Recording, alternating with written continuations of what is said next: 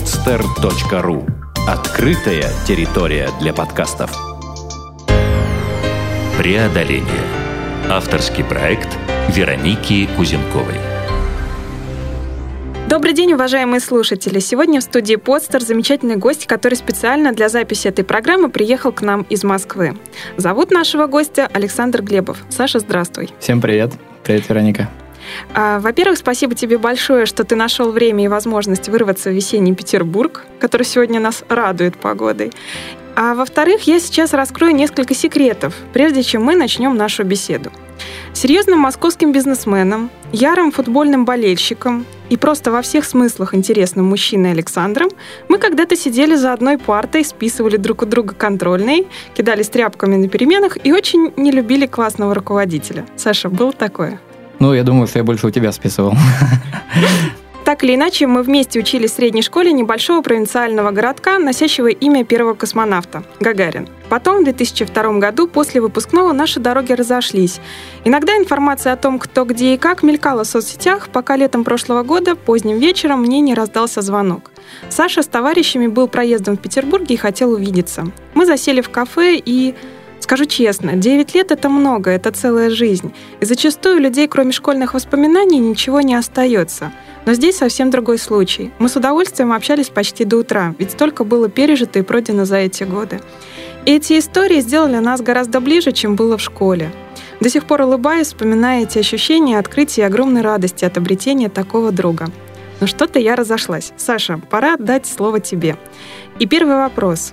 Что для тебя значит поступок? Когда мы готовились к программе, ты рассказал мне историю про баян. И в этой истории слово «поступок» прозвучало с особым акцентом. История с поступком вы знаете, на протяжении всей моей, моей жизни это слово несет огромную ценность и значимость, потому что это э, как э, пробой, как электро, э, электрический заряд, который возникает между людьми, и когда люди становятся намного ближе, когда они становятся роднее. И поступок равно герой, да, героизм какой-то. Это когда человек жертвует своими интересами ради другого человека, причем это настолько проникновенно, настолько это искренне, что глядя на это, прочувствуя это, ты становишься очень близко к человеку и э, сливаешься с ним, и он становится тебе очень родным. И поступок это... Давай с примера. Давай с примера. Примером моим любимым близким человеком является мой старший брат, мой брат Глеб. И в детстве он часто меня выручал и спасал, так как мы были с ним погодки, у нас был очень э, жесткий отец, нас часто наказывал, к сожалению. Вот. И Может на... быть, к счастью. Не знаю, не уверен. Я на самом деле не... Ну, да. Продолжай, извини. Да. И часто так получалось, что мы прикрывали друг друга, так как у нас был общий, можно сказать, враг, это отец. Как это не прозвучит не грубо, но это так. И история с Баяном, я так ее назову, э, выглядела следующим образом. Мы я очень не любил баян как инструмент, потому что меня заставляли постоянно на нем играть. И в один из дней э, летом на даче отец э, заставил меня играть на баяне и сказал, чтобы я слышал музыку и потребовал от меня играть. А я этого очень сильно не хотел. Сидел, играл, плакал. И ко мне подошел старший брат, видел, как я переживаю, как я не хочу играть, и предложил поиграть вместо меня. Вот. И я очень сильно удивился, и для меня это было полной неожиданностью. Он сел вместо меня, взял баян и начал играть. Он играл лучше меня, но я смотрел на него, и меня просто... Я даже не мог, я был в шоке, потому что это было для меня настолько проникновенно, это было самопожертвование, которое... И мне он стал, стал настолько дорог, вот, при всех противоречивых чувствах к нему, потому что погодки это э, частые драки и прочее, прочее. Но тогда мне он стал очень близок. Спасибо, Саша, за историю. И э, продолжая вот э, тему поступка, тему э, детства, а какие события в детстве, по твоему мнению, определили то, кем ты стал сейчас? Опять же, возвращаясь к теме общего врага, потому что я на самом деле много занимаюсь командообразованием, и, по сути, на этом построена моя работа. Есть такое выражение, птицы в стае пролетают расстояние в два раза больше, чем просто птица бы одна бы летела. Ну, на примере журавлей, да, как они меняются друг друга, mm-hmm. воспринимают давление ветра.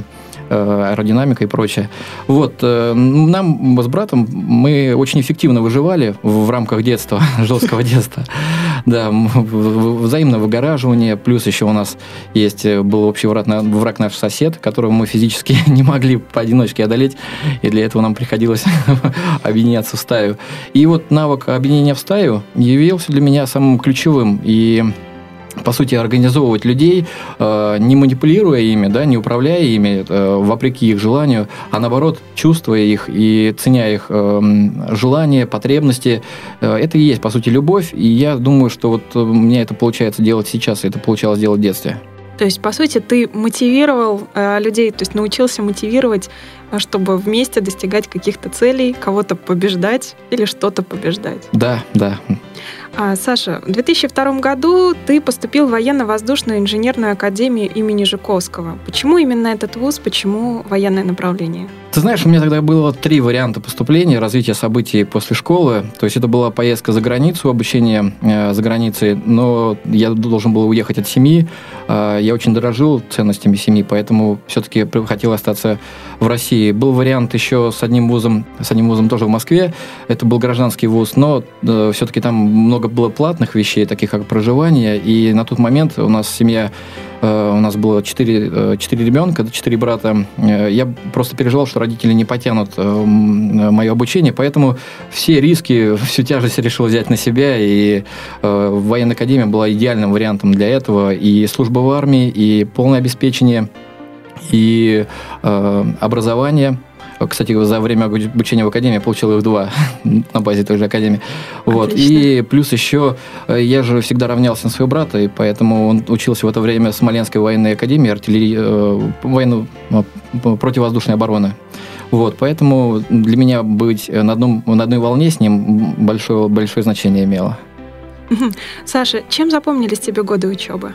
Вообще это колоссальный опыт, опять же, про командообразование, потому что когда на курсе 200 человек и 200 мужчин, да, и ты... Это, я, я прожил разные вехи, вехи становления личности, потому что начиная от э, того, что ты, ты, ты боишься, ты никого не знаешь, э, видишь много вероломство, да, там со стороны э, других э, сильных парней тебе приходится э, там э, выживать, по выживать, сути. именно выживать. Ну и ты проходишь разные э, этапы, и в конце, ближе к, там, к пятому курсу, начинаешь просто жить, когда люди друг друга знают, когда ты знаешь, э, что от, от кого ждать, и ты с некоторыми более открыт, с некоторыми наоборот закрыт.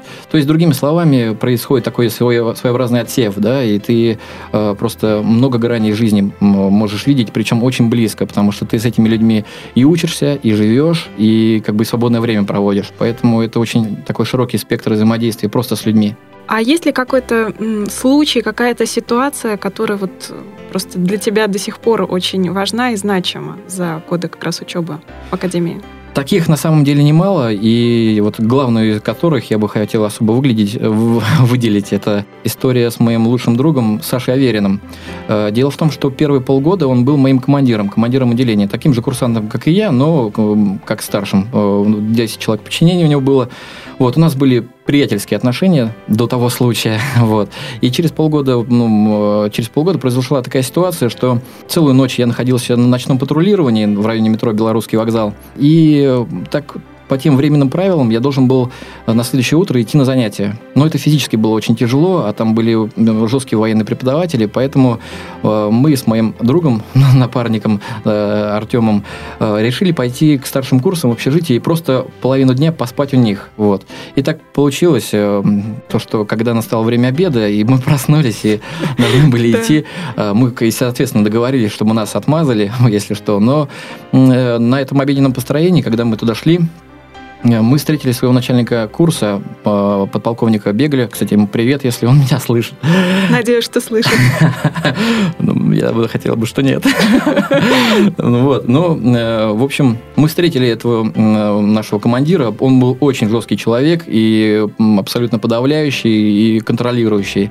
И, соответственно, когда он увидел, что два курсанта выруливают из общежития, то он очень сильно огорчился, покраснел, и когда он прям брызжил слюнями, слюнями, чтобы нас есть. Вот, я уже понял, что к чем это попахивает, потому что э, эмоциональное давление очень сильно развито вот в, этих, э, в этой сфере военной. Поэтому вот, я думаю, что уже меня ожидают где-то примерно полтора месяца работ, э, где-то на стройках, на кухне, перегружать что-то. Вот, я думал, что я попал как раз в черный список. Вот. И, по сути, все к этому вело. Но мой друг Саша Аверин, когда мы пришли на построение, когда открыто подполковник спросил, кто их отпускал, он сказал, что я, я отпускал. Он сразу вообще был в шоке, не понял, как это так, и какой-то курсант говорит я, но он, он говорит, да, я отпускал их. Он говорит, и сразу же в эту секунду он снял его с командира. Э, ну, это было для меня вот как раз таким сильным поступком, потому что э, командиры туалетов не моют. То есть у командиров есть свои привилегии, их очень много, и он, по сути, лишился их в одну секунду, выгородив меня. Вот. Для меня это было подвигом, вот то слово. И я так понимаю, что теперь с Сашей Авериным вы не просто друзья, вы еще и партнеры. Да, да, мы бизнес-партнеры, я крестный отец его сына мы очень близки и поддерживаем друг друга, и ценим друг друга. Мы как раз про то, что я говорил, птицы стаи пролетают расстояние в два раза больше. Да. Отличный пример. Спасибо, Саша. Я э, знаю еще одну тему, достаточно своеобразную и личную, но мне хочется ее затронуть в, в рамках нашей программы, потому что это такая будет очень сильная иллюстрация. Насколько мне известно, у тебя с детства есть определенные сложности с восприятием письменных текстов. Так ли это и в чем это проявляется? Это абсолютно так. Проще говоря, я медленно читаю. И это есть некоторый комплекс, который был у меня и в детстве, и который, по сути, сохранился сейчас. Я его с ним работаю. Но это можно объяснить. Э, дело в том, что, так как я сказал, у нас было четверо детей в семье, и э, моя мама работала на двух работах, отец был постоянно занят. Э, и по фактически мы жили в Смоленской области, семья выживала, да, и к воспитанию детей никто не занимался, ведь просто для того, чтобы появился какой-то у ребенка элементарный навык, и с ним просто надо проводить время, Конечно. поддерживать его, э, читать с ним книги, да, то есть, ну, э, со стороны родителей у меня было только жесткое требование, поэтому учиться и развиваться, читать, то есть у меня не было такого пространства, поэтому было достаточно тяжело, когда меня просили прочитать какой-то какой-либо текст там до третьего класса, я просто, ну, делал вид, что я потерял, потерял, э, где читают все, поэтому просто какое-то дикое молчание было трехминутное, которое я очень сильно переживал, тем более в классе была девочка, которая мне нравилась, это дополнительным таким отягощением для меня служило. И э, вот это вот... Я выдерживал паузу, ну, как бы недовольная учительница просто называла другого человека, и для меня это было некоторым облегчением. Вот. Но вот такая история действительно есть, такой факт. Ну, получается, понятно, там третий класс, э, еще как-то. А ведь э, учеба в академии это достаточно сложная э, история, и я понимаю, что людям, которые бегло читают, достаточно тяжело дается. А дальше вот как ты э, смог справиться с теми трудностями, которые эта особенность наложила? Ну, здесь на самом деле очень просто ответить, потому что вот слепые люди же тоже читают правильно, то есть у них есть развитые свои тактильные какие-то качества. Но у меня были свои преимущества, за счет которых я, можно сказать, выживал. Это логика, э, подстраивание, прочувствование ситуации, прочувствование людей, прочувствование их мышления. Э, вот для меня таким прорывным моментом стал пятый класс, когда обновились полностью все учителя, то есть старые все стереотипы ушли, да, с, с персонажами, с людьми и появились новые, и благодаря этому создалось некоторое пространство, в котором я прорвался. Это была математика, это, была, это были логические задачи, это были олимпиады на логику. И благодаря им я, собственно, и прорвался. И как это в академии точно так же было. Были практические занятия, на которых я по-другому усваивал. Ну, как бы ты на практике смотришь, как все работает. И э, были альтернативные моменты, которых ты не знаешь, как они решаются, но ты э, организовываешь. То есть я организовывал людей, потому что в моей военной академии она считалась очень престижной, Академия Жуковского. И много училось со мной ребят, которые ну, которых родители туда отправили. Если я могу погордиться тем, что поступал сам, без каких-то там э, суппортов, поддержек, то и были много детей, которых просто родители заставили, они договорились, и, собственно, они учились. Им было очень тяжело сдавать сессии, потому что каждая сессия для них как испытание. Они не были к ней готовы и боялись просить поддержки у своих родителей, потому что они сразу по нарекания получали свои. Поэтому они изыскивали разные способы. Э, я договаривался на кафедрах, на тех дисциплинах, которые было нереально сдать. Я заходил с угла, с тыла. я договаривался и спрашивал о том, может быть, им что-то нужно было отремонтировать, там, лабораторию, да, там, привлекал инвестиции тех самых богатых детей, которые со мной учились. То есть, а, получается, я правильно тебя понимаю, ты привлекал как раз-таки детей достаточно богатых, обеспеченных родителей, чтобы они вложились в ремонт, например, той же лаборатории, также Вот, ну и, соответственно, я э, сам ремонтировал и отвечал за результат и э, непосредственно договаривался с, с э, руководителями лабораторий. И что мог предложить, это то, что об этом, о наших договоренностях никто не узнает, и то, что все будет выполнено четко и в срок. Это две позиции, которых я мог предложить то, что у меня, по сути, было. Вот, поэтому у детей была сильная мотивация, у которых со мной учились ребят, то, что э, у них будет сдан экзамен, они нормально поедут в отпуск, и они могли эти э, денежные вливания, которые требовались, э, обосновать разными способами, не знаю, там с девушкой надо куда-то пойти, или там какие-то потребности, да, какие-то сдавания. То есть они могли эти деньги оправдать как-то перед своими родителями. Вот, а, ну, то есть принцип выиграть-выиграть. Отличный принцип, и я так понимаю, что и Академия тоже многое выиграла, потому что были сделаны необходимые работы вот таким креативным способом, как сейчас это модно говорить. Да, да. Э, Саша, я знаю, что ты любишь кинематограф и не просто хорошее кино, а еще в хорошем кинотеатре. А, пожалуйста, расскажи нашим слушателям, как тебе удалось договориться о бесплатных киносеансах для курсантов в лучших кинотеатрах Москвы. Да, это очень интересная история, на самом деле. Э, есть здесь доля спонтанности, потому что в один из дней э, я пришел просто в кинотеатр, и это был выходной день, и спросил, я всегда спрашиваю в любых местах, куда я бы я не сходил, тогда и сейчас, какие скидки у вас есть какие скидки у вас есть. И тогда девушка мне ответила о том, что если вы приедете в будний день, вы можете переговорить с администратором нашего кинотеатра. Это был элитный кинотеатр, мой любимый в Москве, называется «Пять звезд». Он находится на метро Павелецкая. И у, у них сеть, но на Павелецкой самый красивый находится. Вот. И я приехал в один из будний день, подошел к администратору и просто поинтересовался, какие у вас вообще привилегии, скидки мы можем с вами договориться. На что я получил ответ, что вы можете бесплатно ходить к нам с понедельника по четверг. Для меня это было вау-эффектом таким. Вот, я помню, после этого мы такими, эм, такой гурьбой ходили по 5-6 по 5-6 человек. Э, это как бы Лев Бонифаций, дети. Мы приходили туда, после, ну, прошло где-то на некоторое время, после чего нас попросили по парам ходить. да, есть такая история. Вот. И помимо кинотеатра «Пяти звезд», все события, связанные с фабрикой звезд, э, какие-то концерты, мы переодевались, ну, как бы в нашу военную форму, там, парадная, не парадная, и просто проходили через любой из входов. Там, где нас не пускали говорили, где ваши пригласительные, мы просто говорили, разводили руками и шли в другой вход. То есть, ну, для нас была поставлена цель – это попасть туда, а средства мы придумывали в процессе. Отлично. Мне кажется, это прекрасный тренинг по преодолению всяческих препятствий, ведению переговоров вот за это время. То есть я думаю, что это как раз стало той базой, той школой, которая позволила тебе сейчас добиться тех успехов, которые есть. Абсолютно точно. Кстати, хотел бы отметить момент, когда ты проходишь через военный, через контрольно-пропускной пункт КБП, по-простому, военной академии, у нас был такой момент, сразу я обращал на это внимание, что когда человек идет с прямым лицом, уверенным и никуда не смотрит по сторонам, не оглядывается, то, как правило, у него пропуск даже могут не спросить, да, то есть может просто чужой человек пройти на территорию. Но когда человек э, озирается по сторонам, где-то вот чувствуется энергетическая слабина, то сразу эта слабина заполняется какой-то ну, подозрением. И, по сути, зачастую так и мы ведем себя, то, что мы просто ломимся на пролом, никуда не оглядываемся и делаем так, что если мы куда-то идем в какое-то здание, будь то олимпийский или какой-то другой развлекательный объект, такое ощущение, что это просто наше здание, у нас в собственности, и мы идем к себе домой. Поэтому достаточно... Поэтому сильно. пропускали везде. Да, там, не пропускали, заходили с другого входа. Отлично. Прекрасная иллюстрация, мне кажется. А, Саша, Академия закончена, э, выпуск и распределение. Все-таки военная академия обязывает еще и к дальнейшему. Куда отправили тебя? Меня отправили, э, меня отправили в Псковскую область, город Остров. Находится, кстати говоря, соседство с Ленинградской областью. Э, интересное место.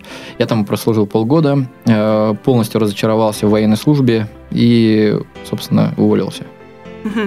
А какую сферу деятельности ты решил попробовать после увольнения? Потому что все-таки это как бы эм, у нас уже был тут диалог, что очень две разные вещи: военная и гражданская жизнь. Ну, э, ввиду того, что у меня были очень низкие такой низкие потребности, низкий уровень потребностей. Мне нужно было просто письменный стол, мне нужен был компьютер, мне нужно было спокойное пространство, в котором я мог бы нормально работать.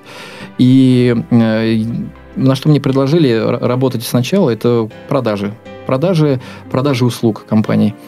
Э, предложили работать в архитектурной компании, но так как у меня было техническое образование, то мне не представляло сложности перестроиться просто на архитектуру, даже будь то, то есть, хотя у меня радийное образование – вот. И э, спустя там, 4 месяца я полностью знал, как работает каждая деталь этой компании, э, будь то архитектор, техник-изыскатель, э, руководитель отдела продаж, директор.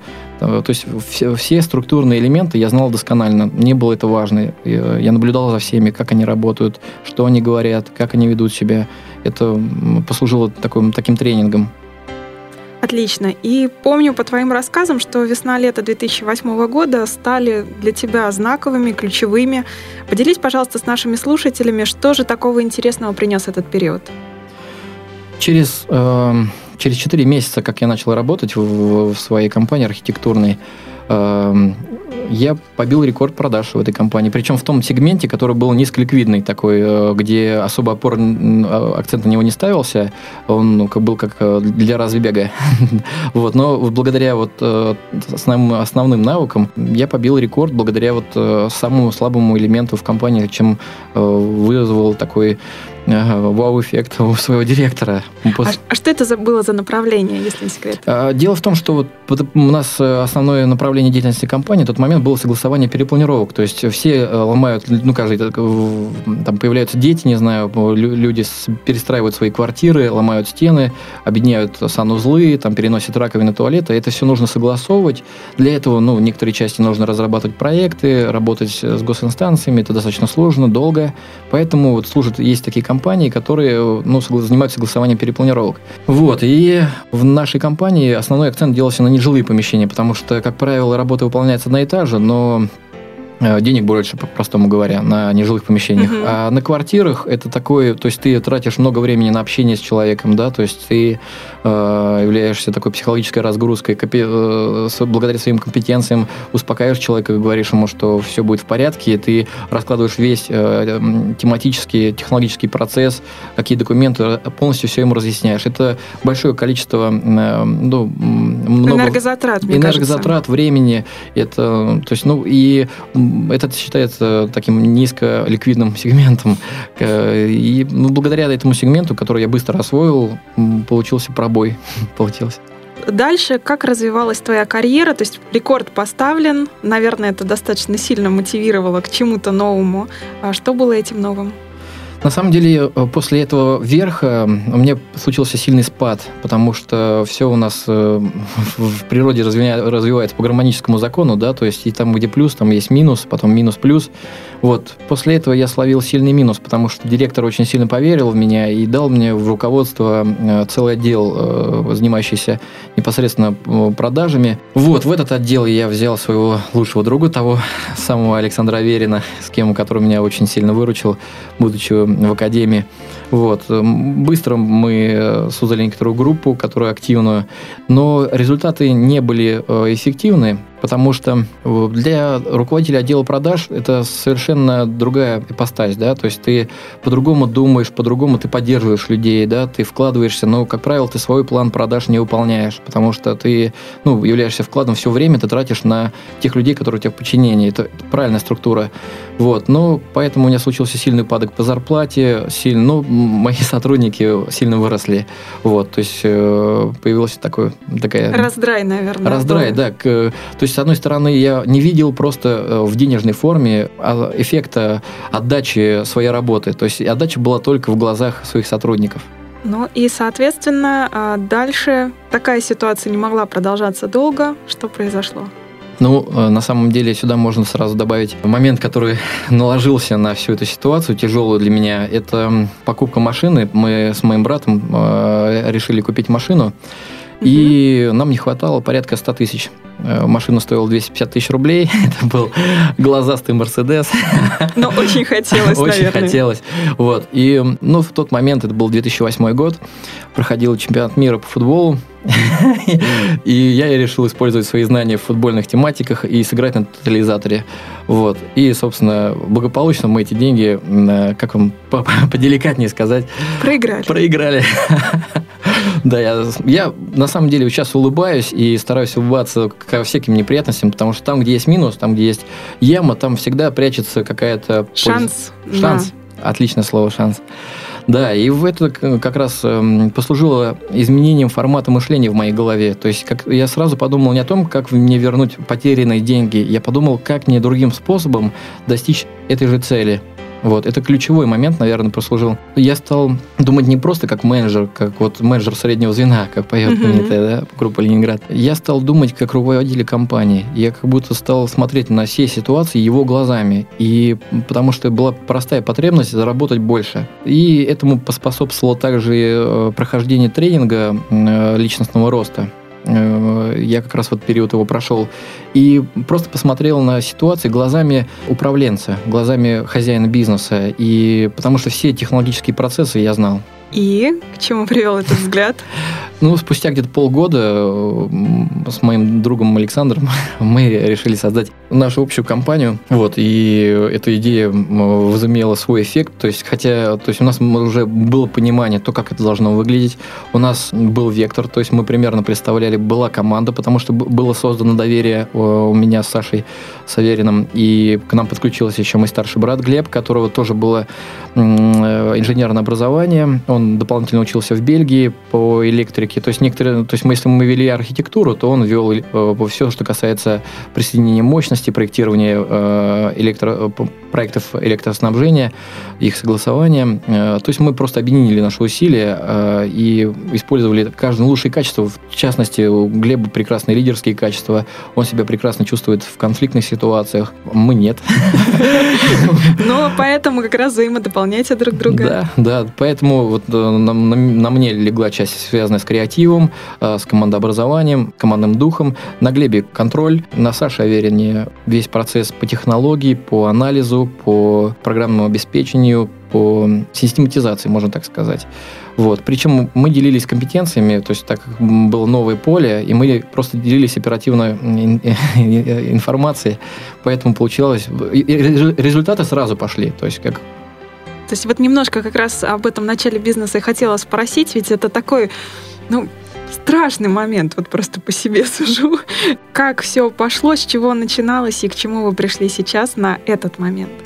Начиналось все достаточно смешно. Мы снимали трехкомнатную квартиру, и в одной из комнат у нас был офис. То есть, грубо говоря, когда ты продаешь услуги, человек не видит тебя. Ты общаешься с ним через телефон, он видит сайт, ты продаешь картинку, ты продаешь э, не то, что ты продаешь воздух, ты продаешь ощущение. Вот это и является ключевым в услуге, потому что когда речь идет о какое-то выполнении какой-то функции, какой-то задачи, э, у заказчика должно сложиться ощущение того, что он веряет свою задачу в надежные руки и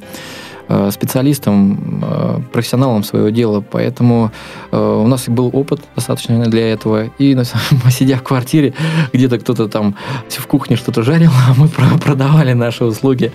Вот, звонили клиентам, партнерам по бизнесу. В общем, и плюс еще продвигали нашу рекламу через интернет, создавали свой сайт, создали логотип, название. Это тоже является одним из ключевых командообразований. То есть вот, логотип, ну, идея. Ну, то есть уже то, что вот каждый может сказать, я принадлежу вот этому. Да, да, да. Это так называемая полименность. Вы знаете, даже на этот счет есть очень интересная книга, э, которую мне один очень успешный э, бизнесмен нашего времени порекомендовал. Она называется «Босс бесподобный или бесполезный». Я хотел бы отметить просто эту книгу, потому что в ней построены все основные функции командообразования э, на примере организации племени, древнего племени. То есть это какие-то элементарные навыки, то есть это общий враг, да, о котором я говорил из детства, да, общее имя, это, допустим, если у племенности, то у каждого племени есть там... Вот. То есть, причем, если говорить про врага, то про конкуренции если вы создаете свой бизнес э, с нуля, то очень важно понимать, как работают конкуренты, какие у них э, ключевые преимущества, какие у них недостатки. И вы должны бить именно по недостаткам. Вы должны предложить что-то такое, э, контраргумент, я его так назову, чего нет у ваших конкурентов. И в общении с заказчиками на это акцентировать внимание. Причем мониторить конкурентов надо очень часто, и потому что все течет, все изменяется, да, да поэтому мониторить мониторинг надо проводить э, регулярно этого вопроса. И, опять же, подчеркну, бить по слабым местам, где конкуренты наиболее ослаблены. Я так понимаю, вам это удалось, потому что сейчас уже речь не идет о комнате в квартире, речь идет об офисе, об офисе в центре Москвы. Вот, да. Скажи, пожалуйста, сколько сейчас в вашей компании человек трудится? А, на постоянно у нас, у нас трудится порядка семи человек. Всех остальных дополнительных людей мы привлекаем на аутсервис, да, то есть мы привлекаем какие-то, если нам дополнительные компетенции нужны, э, будь то юристы, техники-изыскатели, то мы привлекаем их со стороны, с проектных институтов, потому что, ну, сейчас, в принципе, это направление общепринятое в мире, когда ты не держишь сотрудников у себя в офисе, а когда тебе это часто нужно, не часто нужно, то есть ты привлекаешь именно в точно в тот момент, когда это конкретно нужно. Потому что э, для того, чтобы, например, держать э, сильного конструктора, для этого нужны заказы, которые целиком под конструктив. Поэтому смысла в этом, э, если нет регулярно, то, соответственно, и держать такого специалиста на постоянной основе нет смысла. Согласна с тобой полностью. А, Саша, вот мы уже проговорили достаточно такой а, серьезный пласт тех историй, через которые тебе пришлось, довелось пройти. А скажи, пожалуйста, что для тебя было во всем этом, наверное, самым трудным, может быть, даже самым страшным, и как это удалось преодолеть? Вы знаете, э, самое трудное и самое страшное, но каждый день. Каждый день. Потому что когда у тебя свой бизнес, ты, у тебя нет гарантии будущего. Так? Тебе каждый день приходится сталкиваться с чем-то новым. Э, новые задачи, ты каждый день создаешь э, себе э, гарантию будущего. И каждый день ты чувствуешь беспокойность в завтрашнем, послезавтрашнем дне. Поэтому вот эта нервозность, она характерна и присуща своему бизнесу. Но, вы знаете, это того стоит. Соглашусь полностью и поддерживаю. И как раз-таки иллюстрация отличная. Я вижу тебя практически всегда улыбающимся. Я так понимаю, что есть то, что тебе приносит радость, в том числе и помимо бизнеса. Чем ты увлекаешься? Есть ли у тебя хобби какие-то? знаете, у меня хобби это поддерживать людей, и, потому что это самое большое мое счастье, когда ты видишь отдачу в, э, в том, что, что ты делаешь, и ты можешь прочувствовать человека и помочь ему поддержать его в достижении целей, идей. И улыбка это, это всегда созидание, это всегда любовь.